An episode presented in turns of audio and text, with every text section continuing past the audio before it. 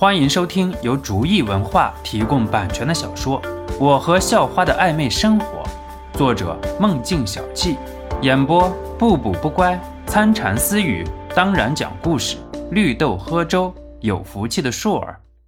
第八十八集，肖诺向跟来的人要了个相机，陈向阳的小弟里面还真有带相机的，是陈向阳为了能够记录下自己英雄瞬间用的。不过现在倒是便宜了肖诺。肖诺一行三人没有用陈向阳或者崔明图的车，而是一起打车走的。本就是闲玩，就不愿意有跟班跟着打扰了。几个人商量过后，还是决定来到游乐场。年轻的日子，浮躁的项目更深得人心。肖诺，老娘要坐过山车，赶紧去买票。张晶晶命令道。随心言只能给肖诺一个爱莫能助的眼神。张晶晶对于肖诺的使用效率比自己要高太多，肖诺只能无奈摇摇头。对于张晶晶的任性，肖诺可是没有勇气去抱怨，只能把相机先递给张晶晶拿着。张小姐，给你相机。肖诺面无表情地说道：“嗯，什么？臭肖诺，你才相机！”张晶晶很愤怒地说道。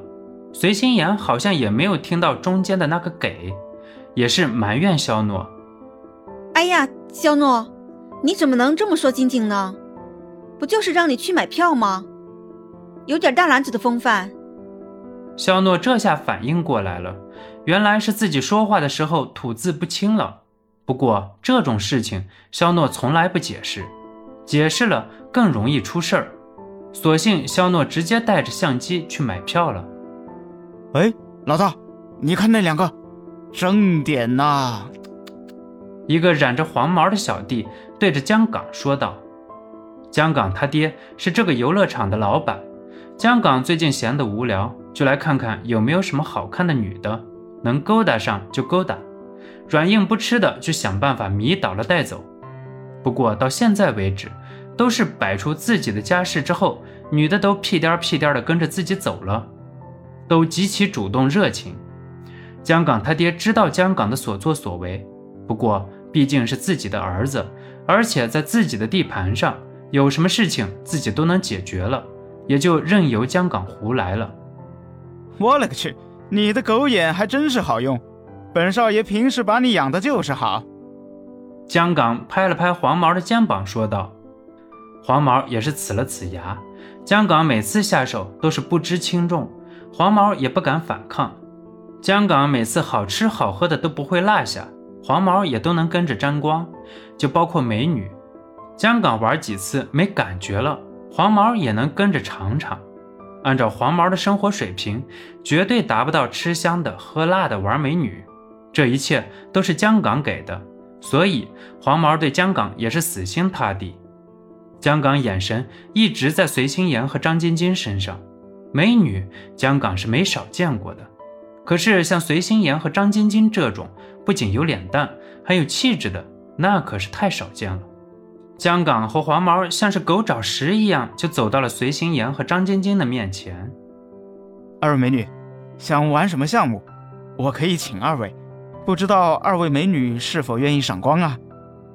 不得不说，江港倒是有几分正人君子的样子，再加上故意的伪装。不知道的真的会被骗，以为是什么绅士。张晶晶一看到江岗，瞬间就觉得厌恶无比。这种主动来搭讪的，看上去文质彬彬，没有一个是好东西。张晶晶直接从嘴里挤出来一个字，而一旁的随心言则是什么都没有说。按照随心言的感觉，这种人多说一个字都是浪费自己的心情和口水。啊哈！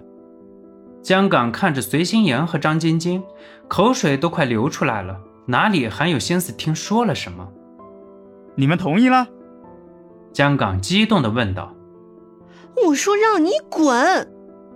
张晶晶对江港的脸皮也是无奈了，能厚到这种程度也是不容易，所以张晶晶在说话的时候，故意把最后那个“滚”字拖得很长。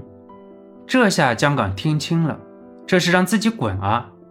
江岗知道，现在是自己还没有摆出自己的家世，所以还是温文尔雅来得好。如果能够不借助家世就把两个美女抛到手，那感觉是极好的。江港这样的人就属于那种自己没什么本事，还总是想让别人说自己特有本事的那种。江港故意表现出温文尔雅的样子，所以并没有生气，而是陪笑道：“啊，哈哈哈，可能是我有点突兀了，让二位小姐感觉有点不舒服。那我先祝二位玩的愉快。”说完，江港就转身离开了，以退为进，再继续后来的手段。你去跟下面的人说说，下一趟过山车的人都清了，就咱俩。再去邀请那两位小美女，在那种刺激的感觉下，更容易成功。江港对黄毛吩咐道：“江港打了一手好算盘，把别的人都赶走了。等会儿到了最刺激的地方，随心妍和张晶晶害怕的尖叫的时候。”自己顺势保住，给点安全感，事情岂不就成功了？本集播讲完毕，感谢您的收听，喜欢请点击订阅加关注，下集更精彩。